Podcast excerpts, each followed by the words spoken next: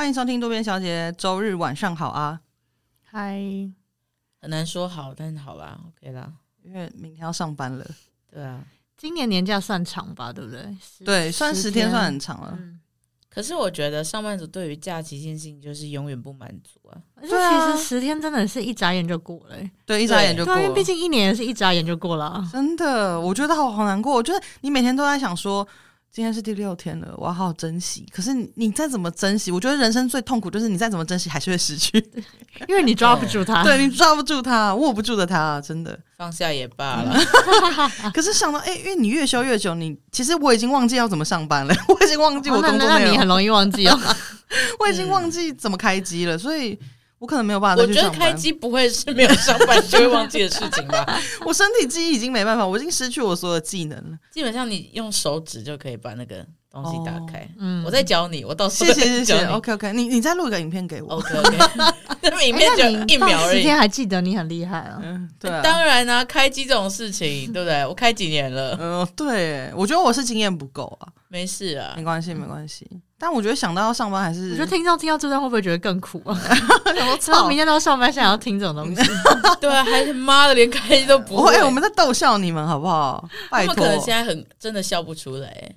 可是就是说到要上班，哎，林小姐应该是不一定明天要上班吧？嗯、明天对，因为对，明天是几号？因为林小姐。不是上班族嘛？对啊，林小姐是就是大家知道她是空服员这样子，空中蛟龙了。对，嗯，明天对了，明天我不在台湾了。哦，对对对，哦、现在也不在啊。你们听到的时候，现在不在。对对，那就是他可能在国外逍遥了。其实这是不是很多人对空服员的一个误解？就是会说：“哎、欸，你们很好啊，环游世界，环游世界啊！而且你们在飞机上漂漂亮亮的啊，然后又没有要干嘛，好像又不用做什么。哎、欸，他们要做很多事。对，可是很多人都会觉得不用干嘛。我觉得对，你会不会很不爽？就是很多人对空服员有一些误解，就是说他们都很漂亮啊，然后就是嗯、呃，穿着很漂亮的误解好像可以 哦，没有了。还挑啊，应该说他们就会觉得你们不用做什么，这是一个重点。他们就会觉得说，对你们很轻松吧，然后到处玩，行李很爽吧，上飞机又不用干嘛。对对对，然后薪水那么高之类，是不是很多这种声浪？非常多。可是我个人好像有点习惯了哦啊。那好，下一个，这样我们聊不下去。可是我的意思是说，就是你听到你已经不会，就是你就是生气。你应该说，你听到就会觉得你只你的心情是哦，又来了。嗯，因为太多了，所以你就是只是就是哦，你知道会有这样的事情，这样。那你今天要不要趁这个机会跟大家？澄清一下，那一个一个来，好好，好，OK 啊。那我们第一个要讲什么？很轻松，什么都不用做，很轻松，什么都不用做。哦，就是 Are you kidding me？就是在飞机上，好像只要发吃的，起来超侮辱人。没有啊，还要发喝的。哦，对了对了，就是你就管我们吃喝，啊，你又没有其他事要做。嘿，hey, 你今天如果飞机发生什么事情，你要逃生的话，是你你你你逃得出去吗？啊，你会开那个门吗？等一下，我觉得你这样子没有帮空服人加分哎、欸。对，啊、说真的，其实我们受训的期受确实啊，这个事情也是很吊诡。我们受训的大部分的时间，有可能有八成的时间都是在受训关于安全的部分。可是其实我们在飞机上，大家看到，确实我们有八成时间其实是在做服务的事。嗯，对，的确是这样子。可是。说真的，你们的安全就是掌握在我们的手的手中啊！今天你们今天上来飞机的的大概前至少三个小时，哎，不止哎，我想一下，登机前大概一个多小时，我们就会到那边，然后在跟之前，我们两个多小时前就要报到。其实光你们去搭飞机的，不知道前几个小时，我就已经要起床，然后开始化妆，然后穿制服，然后去上班了。好细节，细节非常 细节，都很累，然后。然后我们今天上飞机之后，就除了要检查所有的安全的装备，然后跟反正就做好所有的事前准备啦。对，那事后反正我就很难解释那些安全的东西。但总之，如果今天可能，如果突然间客舱突然失压，或是如果今天你的手机烧起来，谁来灭火？我们今天在飞机上高空上面，我们有的资源就是那些东西，就只有这些东西。那如果今天突然间有人又想要去美国生小孩，然后在那个飞机上面突然间又要生小孩，那怎么办？就是会有各种突发的状况。那这些事情是来谁来处理？当然就是我们来处理啊。对啊，所以这些东西你不可能凭空就是会知道要怎么做，所以，哎、突然间不知道说什么。哇，完了，是不是很轻松？开始开始质疑他，开始讲说讲那么忙，你讲那么忙哦。反正总之就是我们要做的，我们要我们要做的事情，其实真的开始开始语塞，哎，对，糟糕，好心虚哦。对，这工作确实是没有很难。哇，没有劈到油，没有劈到油。可是我我懂了，就是因为我觉得那个感觉是因为，虽然你们看到他可能真的好像哎。因为他们眼睛看到是说，哎，他在推餐车或什么诸如此类，可是他的意思应该是说，他们负的责任或压力其实蛮大的，因为你随时都要担心说会不会有人突然有什么状况。对啊，而且毕竟是在很上面的高空。假设如高假设如果有人今天在飞机上面藏炸弹了，这些事情我们也是要去检查，我们是要做处理啊。然后所有的流程的规定，嗯、就不是你规定都是很明确，不是你今天想怎么样就怎么样。嗯，对。然后我觉得还有一些东西，我现在真的是非常难解释。我觉得很多都是要做这个工作才会知道的。辛苦啦，但我觉得我个人在一个旁观者的听你讲你工作的角度，我会觉得最让我觉得很辛苦的一个点是阶级制度吧，就是他们有很多，我觉得空服员好像大部分我自己听我空服员朋友讲，就是他们的阶级制度都都好严重哦，就是学姐就是学姐，然后学长就是学长，什么经理就是经理，你就是要。你讲了一连串的废话，对啊，因为那个学姐还会是学长吗？对，哎、欸，难讲啊，学姐就是学长，就是哎啊，对，对不起，应该说就是学姐，她就是你要很尊敬她，她就是大你一，她大你一届，所以你就是要这样才有说明到对，对，对，她她再怎么样，她就是大你一届，所以她使唤你去干嘛，可能。你就得停，或者是这边我也可以稍微微辟谣，就是说这个工作确实前后被制很严重，可是我觉得我们公司应该是整个台湾这种情形最还好的地方，因为其实大家彼此都很友善。当然有一些人会比较有一些那种节气没有错，可是节气。节气对，可是就是说二十四节气。节气 对，就是。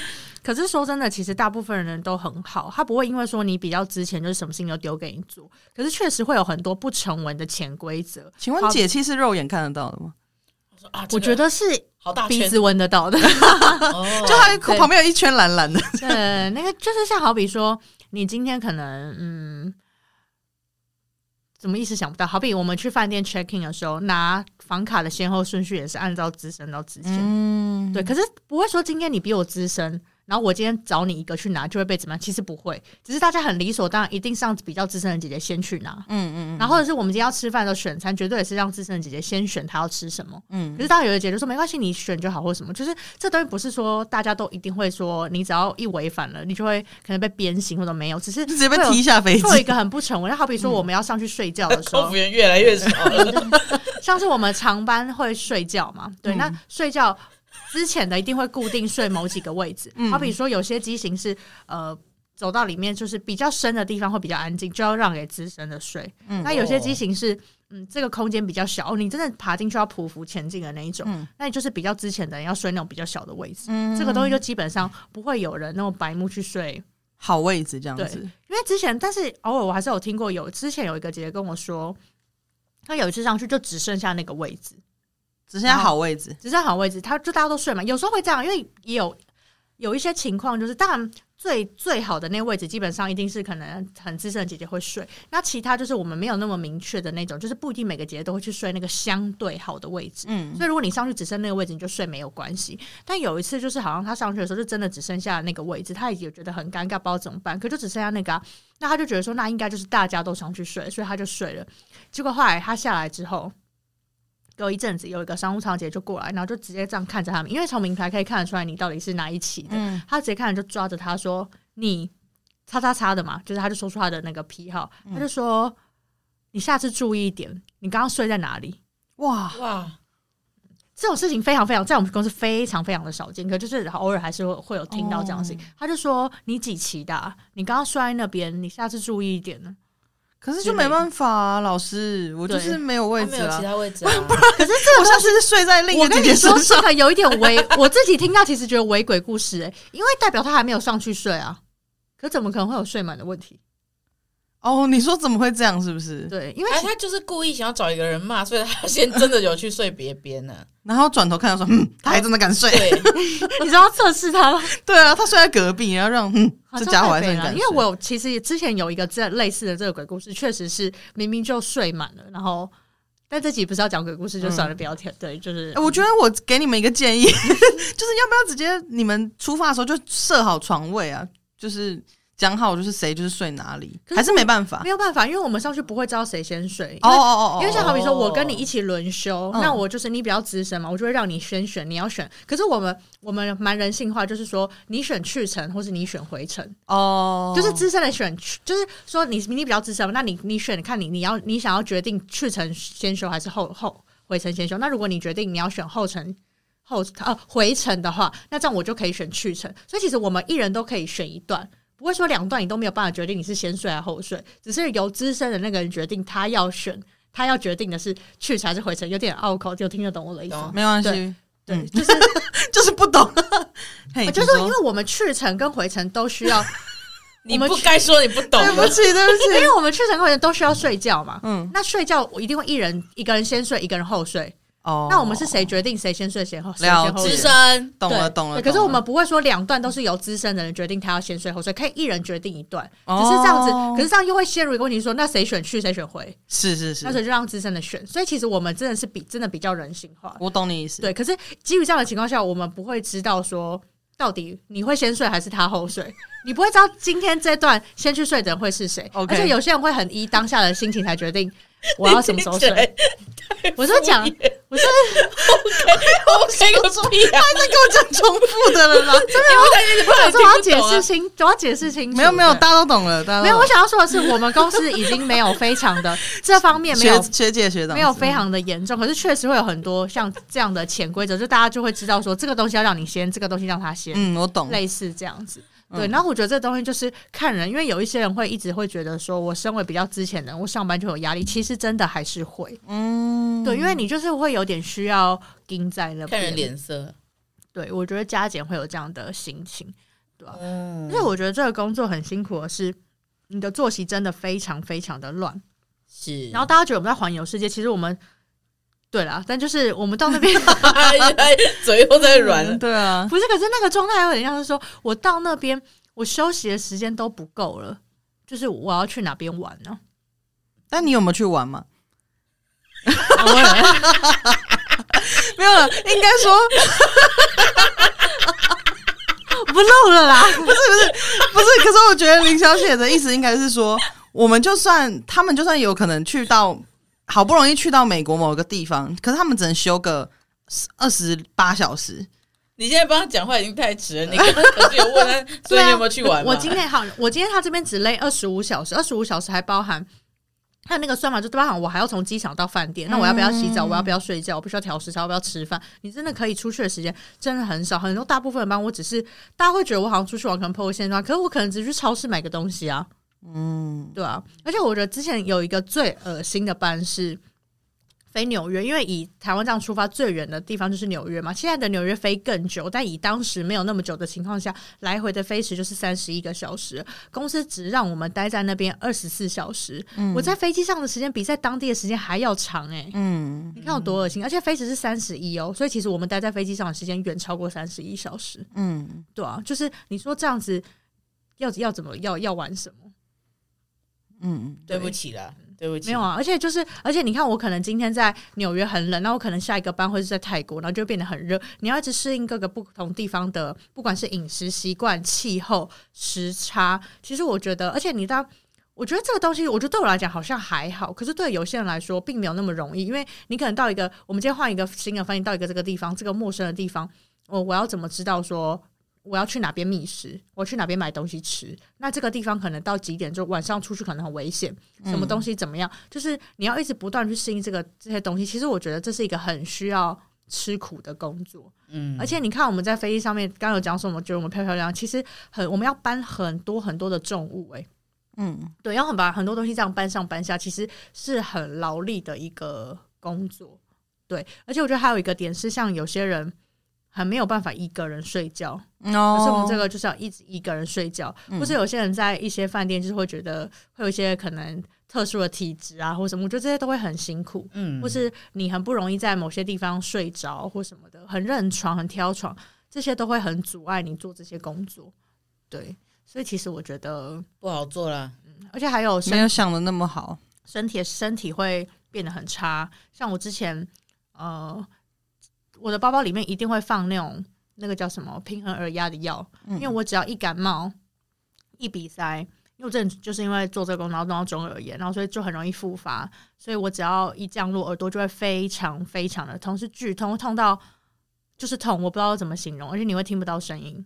哎，你会开始已经觉得有一层东西罩在你的那边了。你自己看一个保哪哪边？你说耳朵吗？耳朵，嗯，对，因为你看那个保特瓶下降的时候，它就会一直说，一直说，你的身体就是一直每天在被这样子的对待，嗯，就是被一直这样子的被气压对待，嗯，对。然后我之前有一次最可怕的经验是，我下降的时候，我觉得有一千根针在刺我的头。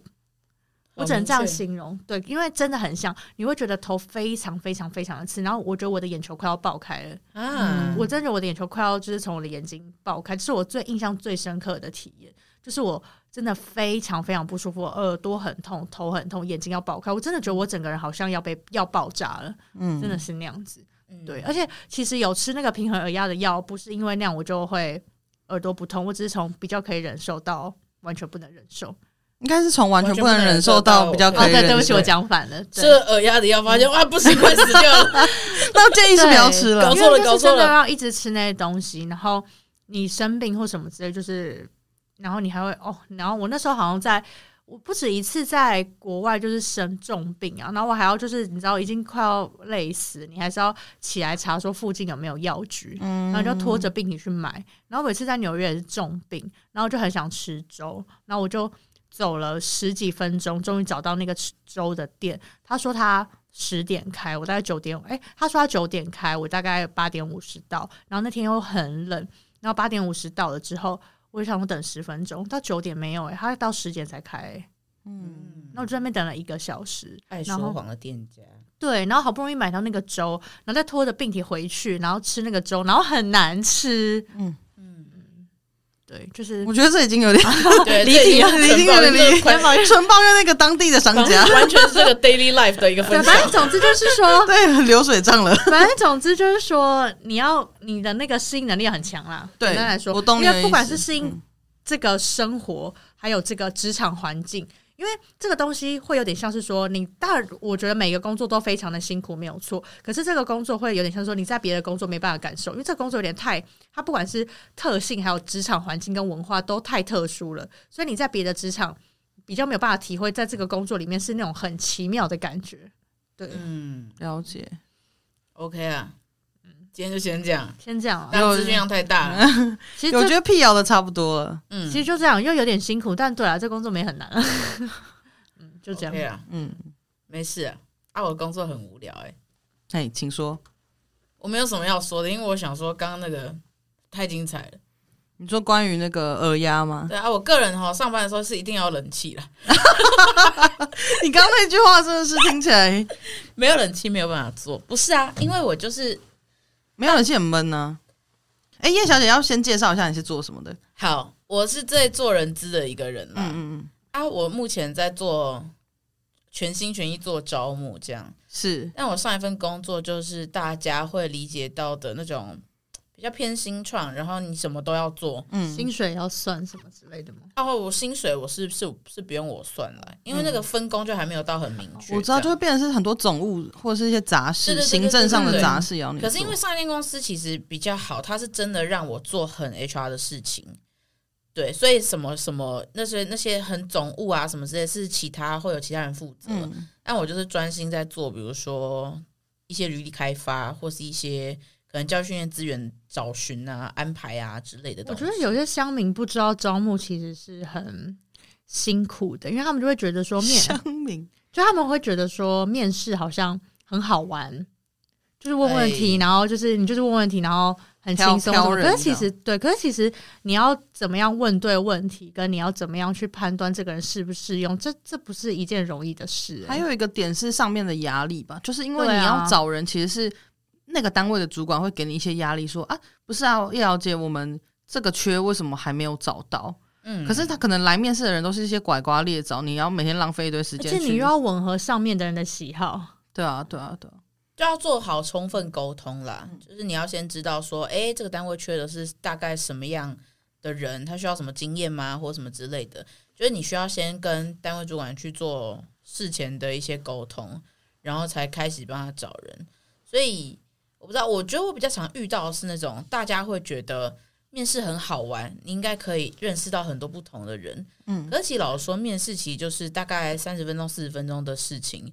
然后我自己的压力是源自于说，我在认识一个人这么短暂的时间，然后我要去了解他过去的所有工作经验，然后他人格特质，我就要立刻对这个人下一个结论。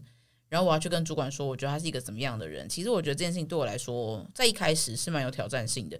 可是其实做久了就会觉得啊，就大概是这样。其实他讲大概三句话，你就会知道这个能不能用了。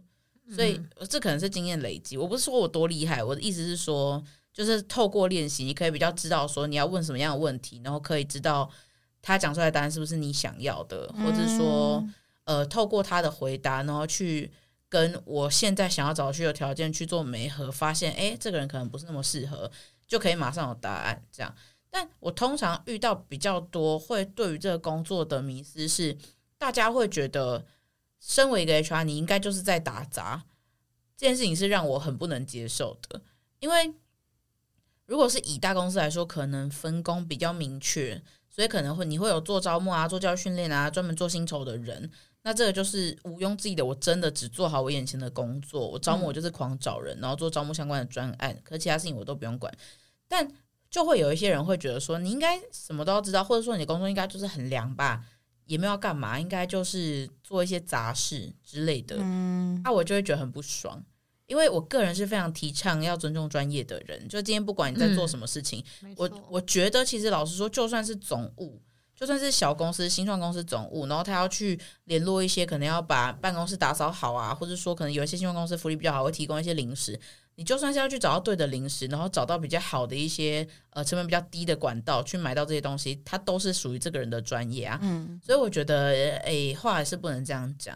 那另外一件事情就是，大家会觉得 HR 应该什么都要知道，比如说，那你应该知道那个单位的薪水是多少吧？哦，或是说。哎、欸，就身边的朋友可能会觉得，你应该身为一个 HR，你什么法规应该都要背得下来吧？嗯，我又不是吕秋远，哪、嗯、知道啊？我就想说，吕秋远说，哎、欸，我也不知道。对，大家的大家的迷思会来自于说，你应该对于这些东西他们好像会觉得劳基法你好像要倒背如流、欸。哎，对，嗯。跟老实说，我觉得我的知识就是，我对于法律就是可能跟劳工相关法律。的知识就是源自于先前的学习，那可能是在学校比较多。那后续其实在工作的运用上面，我反而没有那么常去接触这些法律相关的东西。而且其实就是遇到的时候，就是你你自己有背过，所以其实你会有一个基础的认识啊。遇到的时候，你就再去查的更仔细。通常是这样子处理。对，所以就是会有基础的了解。可是你要我背出什么条文里面有规定什么事情，或者说它明确的一个，比如说范围、薪资范围上面的规定，我老说我是真的不晓得。可是大家就会觉得说，哈，你怎么会不晓得？啊，这种事情就会让我觉得很不爽，因为我就会觉得，嗯，是你懂太少。你不要觉得在你心目中这个人应该要做什么，我就真的一定要做到。欸。诶、嗯，我有时候就是出自于朋友需要帮忙，所以我还要那边帮你找法条什么之类，这不是我本来就会知道的事情。哎，就是因为我觉得你需要，然后以我先前相相关的学习经验，我可能比较容易判断这个东西的理解应该要怎么样去理解。嗯，这样。但不是说我本来就要知道，你不要把我当维基百科在使用，好不好？答应我。我觉得不管做什么行业，就是都不应该去。跟对方凹对方任何事情吧，对，就是像人家是美发师，你就跟他说，那你可以帮我剪一下，然后或者是呃你是空服员，那你可不可以就是你们买票比较便宜嘛，可以帮我买一下嘛？就是有些人就是会有这种，我真的必须说不会，对，就有些人会这样子啊，甚至之前有人会问我说什么，哎、欸，你那个叉叉叉不是你那个朋友叉叉不是在银行里面工作吗？你可以帮我问一下我，因为我客服都打不进去，你可以帮我问一下他可不可以帮我？我想说那个完全是隔行，啊、就他们是。他是做别的事情，就是一整个金融体系底下本来就会有很多不一样的。他们都会很无知的觉得说，哦，他是在那个公司做的，所以可不可以帮我干嘛干嘛之类的。难道我在迪卡侬里面上班，我就一定很会运动吗？就也没有啊，就是嗯嗯嗯，对他们都会有。迪卡侬会跳出来说：“哎、欸，我们确实会找这些运动健将。”对不起啦，也也许啦，我不知道。可是就是大家的有些已经不是迷失，而是你做人没有礼貌了。对，就是我在那边上班，他你不要觉得说你取得很容易吧？你在 Subway 上班，你。给我一根黄瓜，有这么难吗？欸、之类的。但我觉得迷失这件事情是源自于说，嗯、如果我今天说，哎、欸，我不知道，我帮你查一下，他们会觉得，哈，你还要查哦？你怎么会不知道？哦，就变得好像是我很无能一样。这样很很很让这种朋友就是不要交。对对对对对，嗯、后来就没有联络了 啊，没有，因为这么没礼貌啊。我个人比较常遇到的不是说买机票这件事，是叫你帮他买东西。哦，你说你去飞日本代购，那你可以帮我买什么什么这样？我是一个很热心的人，就是我很愿意帮大家买，但我很讨厌理所当然的人。不可以这样子。对，就是你在那边还要就说，那你帮我拍一下，那这个多少钱？就是那这个没有比较便宜吗？那你可以帮我退税吗？他生气了，他现在表情很生气。嗯，没有退税这种东西，就是我有办法，我就帮你退，因为我们要上班，我不是出去玩。但就是你主动要求，会觉得什么意思？而且我有时候可能根本没有要出门，我为了要帮你买这个东西，我要特别花很贵的车钱到那个地方。嗯，那其实我做这整件事情是亏钱的。对啊，你又没赚。对啊，就我不是说我要赚你钱，可就代表说我我，可是我牺牲自己的时间跟金钱做这件事情，然后你还要我。承担一些风险，帮你退税。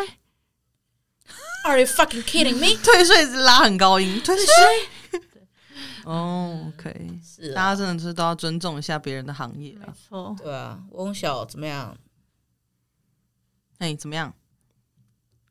我觉得大家对影视幕后应该也是充满迷思吧。嗯，对，我之前在做影视幕后的时候，就会常人遇到有人说，第一个反应大家都会说好酷哦。他们就会说好酷哦，这样其实酷不酷呢？我个人是觉得还好啦，要看你对酷的定义是什么。反正他们可能，我觉得大家对对，就是他们会觉得，我觉得社会大众对于影视幕后，他们看到接触到，其实就是呃电视上播的那种花絮啊，嗯，或是他们自己去追星有一些花絮。可是我必须说，有些花絮或是 NG 镜头，其实我觉得有点都谁好的，也不是谁好，可是就是所谓花絮，其实你知道，有些花絮还是有花絮的导演。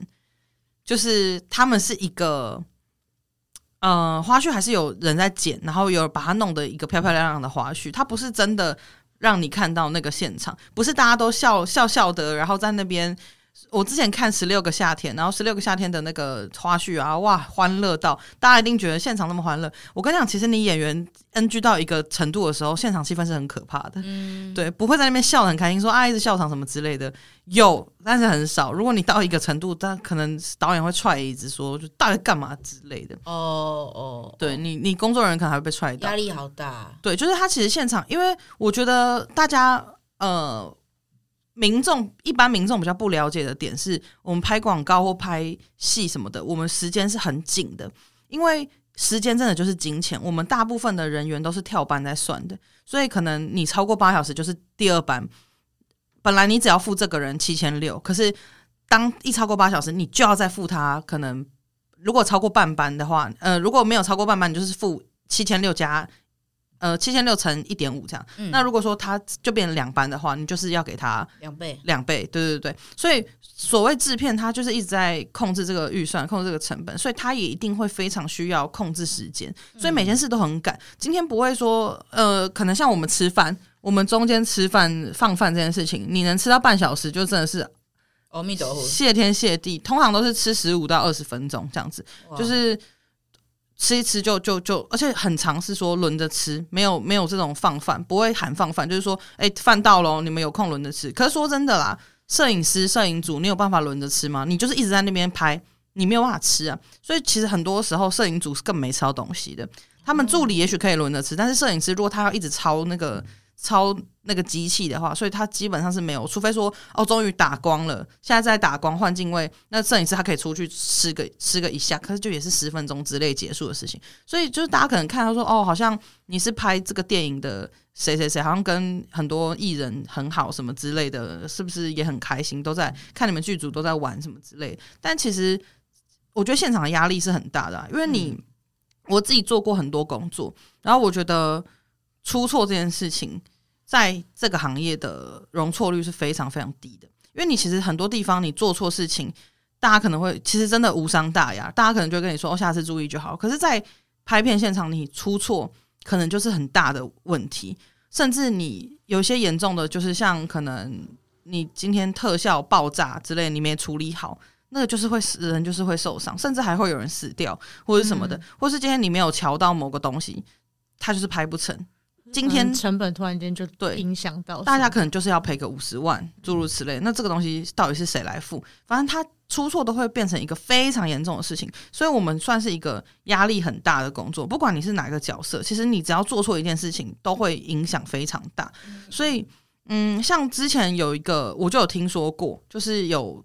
以前底片时代就有助理忘记把把底片忘记在计程车上，然后后来赶快紧急联络计程车司机，什么就计程车司机说有有有有帮你留着，我还有都打开来检查，干，啊嗯、你知道就是就没了就没了，底片打开来就对，然后你就得重拍之类的，也有遇过那种真的是卡弄丢，或者是不小心把拍好的格式化掉。然后很多很多，这真的有很多很可怕的事情。你会，嗯、我自己是没有遇过这么可怕，可是现场就真的有听过有人讲说，他们之前就有遇过，就是得重拍的，尤其是那种超大场面，你可能这一场就拍花了一百万，然后就借来一堆道具是什么什么卡车撞毁啊，我们借了一大片很厉害的地方，然后弄一些东西什么的。然后今天我们就得把它完成。可是如果你就是哪一个环节出问题，就会出大事。这种通常后续要怎么处理啊？嗯、呃，你说如果说影片被删掉什么之类的，是会另外需要再拉一笔新的预算，然后把这个全部再走一次吗？呃，通常应该是要这样子，但是那个预算就变成是说不会是客户去付啊，因为客户会觉得靠背，我就已经给你这个钱了，看你后续到底要怎么做。通常是那个出错的人，他所属的地方或者是怎么样，你要怎么去处理这件事情？啊、对，但我不晓得，我是没有听过他们最后到底是怎么处理啦。因为我自己会想说，通常他们都会推给那个出错的人，这边的人不会扛事情啊，他们就会觉得哦，反正因为我们都是 freelancer 啊，其实大部分的人都是 freelancer，所以比较不会有说你公司承担这个问题，所以你压力很大，就是说你是你就是你自己的老板。所以你今天出错什么事，你是要自己负责，不会有人帮你说哦，我还有楼上的主管，我还有上面的谁，我还有上面的谁可以帮我出来扛，嗯、就真的没有，就你真的是要负责，而且他们大家怪你什么都不会是，都毫不留情面了，他们就说你在干嘛？你怎么会让这种事情发生啊？嗯之类的，然后甚至会在你面前直接问说是谁找他来的啊？之类的，哇，对他们就是讲话都很不客气啊，或者是嗯。我觉得时好，刚前面讲那么多，就是时间跟出错的压力这样子，然后加上我觉得工时非常长，也是一个工时非常长这件事，可能民众都知道，但是那个长真的不是在开玩笑，嗯，因为我们真的是出一次班，我之前自己拍过最久是我早上凌晨四点集合，然后。集合不代表开机啊，就是集合你可能还要吃早餐、打光什么什么 setting 什么的，然后可能七点开机或六点开机，然后我那个时候最后下，因为我们是在山上拍，我下山的时候已经是隔一天的下午一点，哇，所以等于已经是过了二十四又二十四个小时之后，再再再加。十个小时，所以可能是三十几个小时，而且是一点是下山，不是说你还要下山之后，你还要回公司把器材放好，然后再回家这样子，而且还要就是在那边签一些什么东西，而且你那时候还要开车，你已经连续那么久没睡，中间又不是能睡，你知道吗？真的好危险，它不是能睡的，你就是甚至连坐下来都。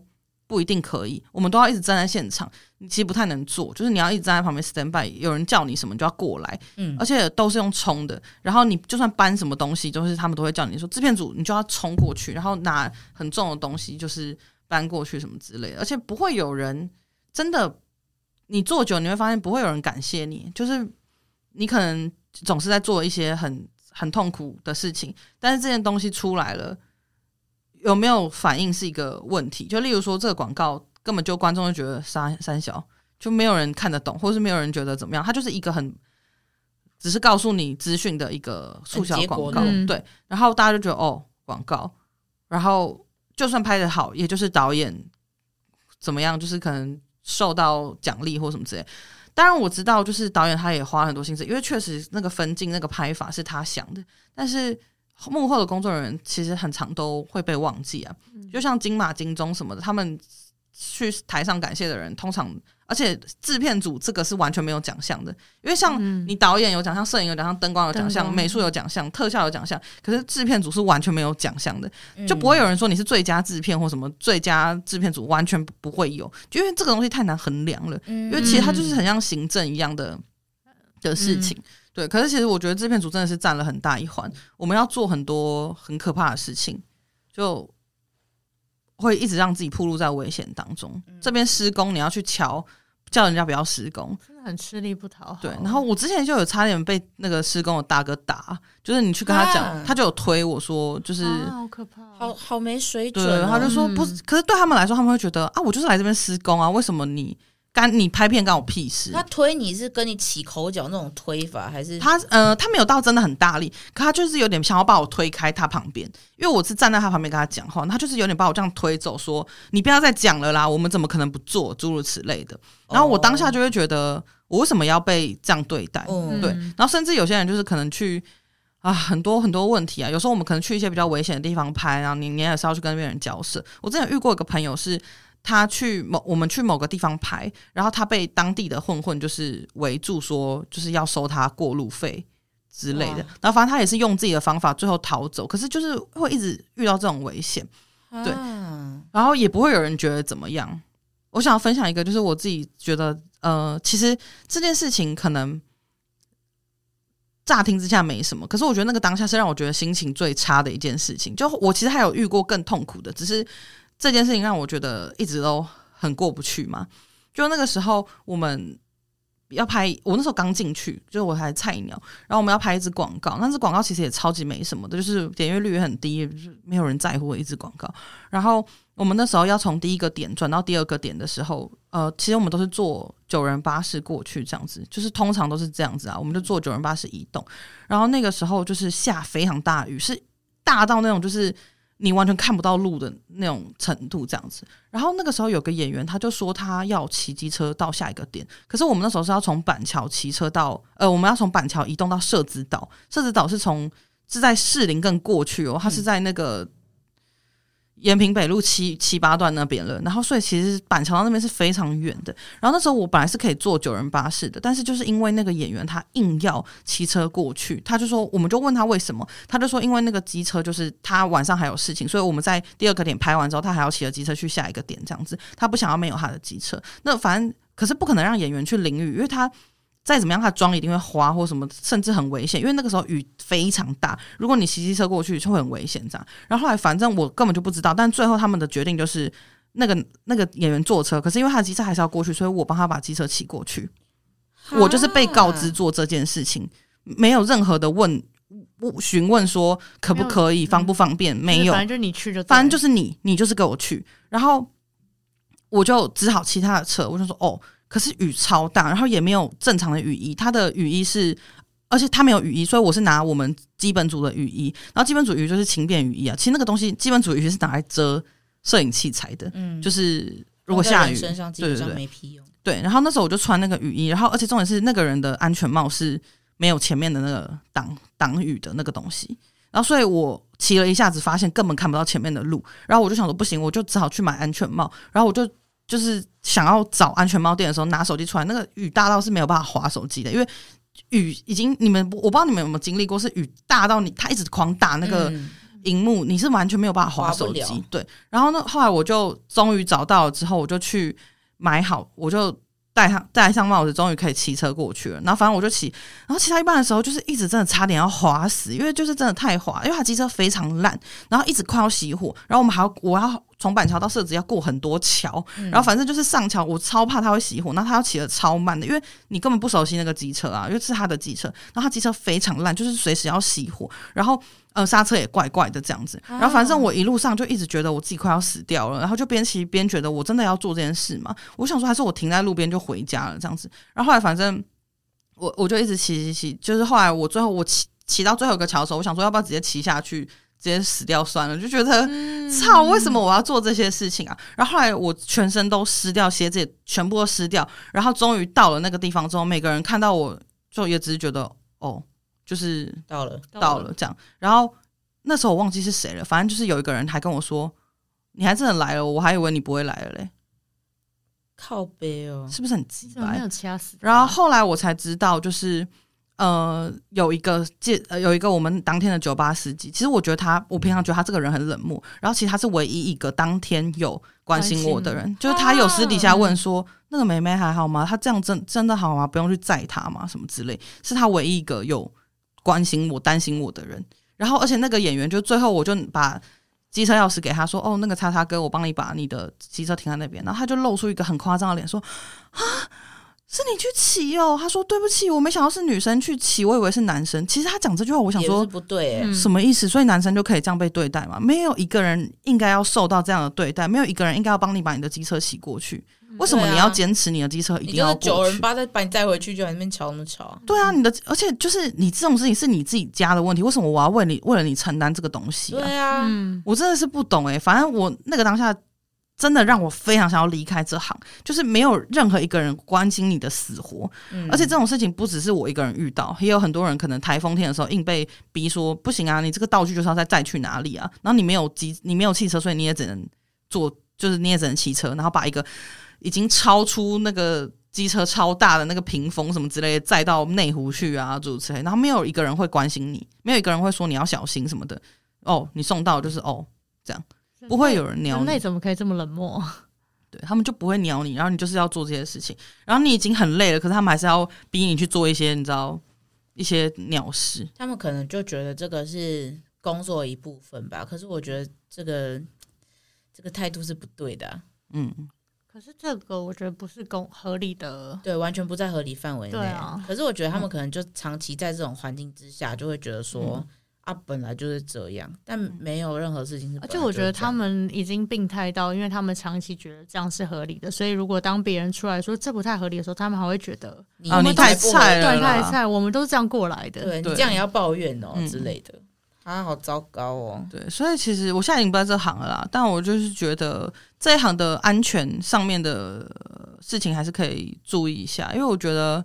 很需要被注意耶，对啊，真的有发生意外什么，大家才会出来讲说，哦，是不是工时太长，这已经什么之类的，夸张到浪头过了就又过。对啊，可这个已经是牵扯到生命安全的问题了耶。嗯，有一些无良的制片就是会这样子啊，拍拍完广告，我们之前有一次在林口很深山拍，然后反正要回去，那时候开车的那个女生就是真的是开到一半，因为我们就是还要把。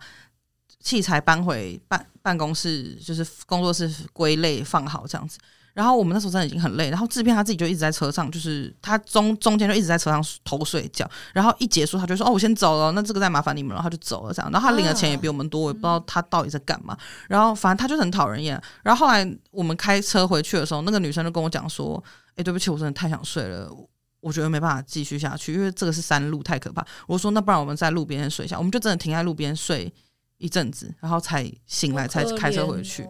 而且就是他也，我们也会遇过，就是你真的是累到不行，然后你骑车，你有一瞬间会觉得，哎，我刚刚是不是已经睡着了的那一种？嗯、对，真的很可怕。所以我觉得工时啊，还有就是安全措施什么，这个真的都是要被注意到的，嗯、因为这真的太危险，大家都是玩命在拍这个东西。然后你说这个东西真的有很值得拍吗？我也是一个问号啊。对啊，对，所以就是很辛苦，嗯、大家不要再觉得就是都光鲜亮丽。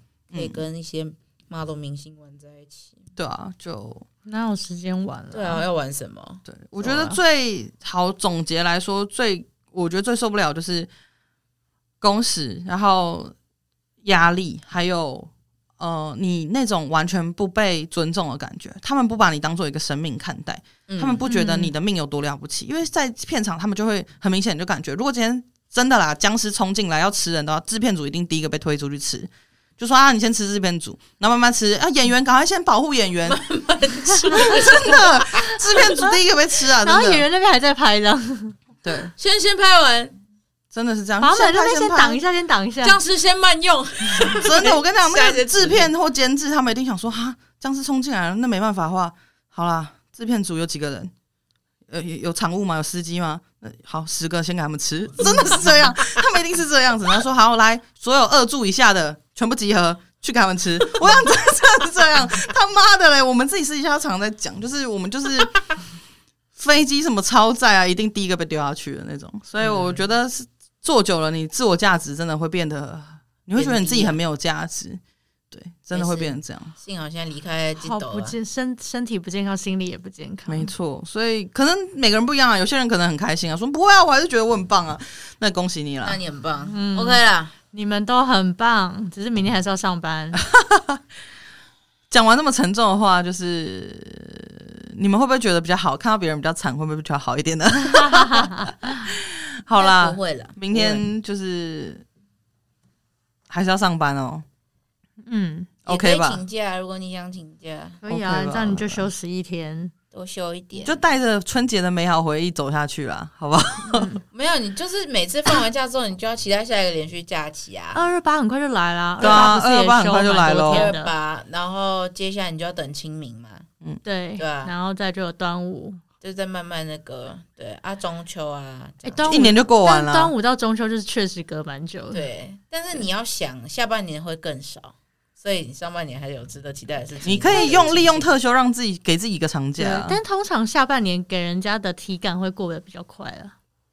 我觉得这是没有根据的说法，没有吗？好吧，好了，有特休吧，大家加油了。好了，不要再讨论假了，明天上班加油，越讲越心酸，拜拜，拜拜。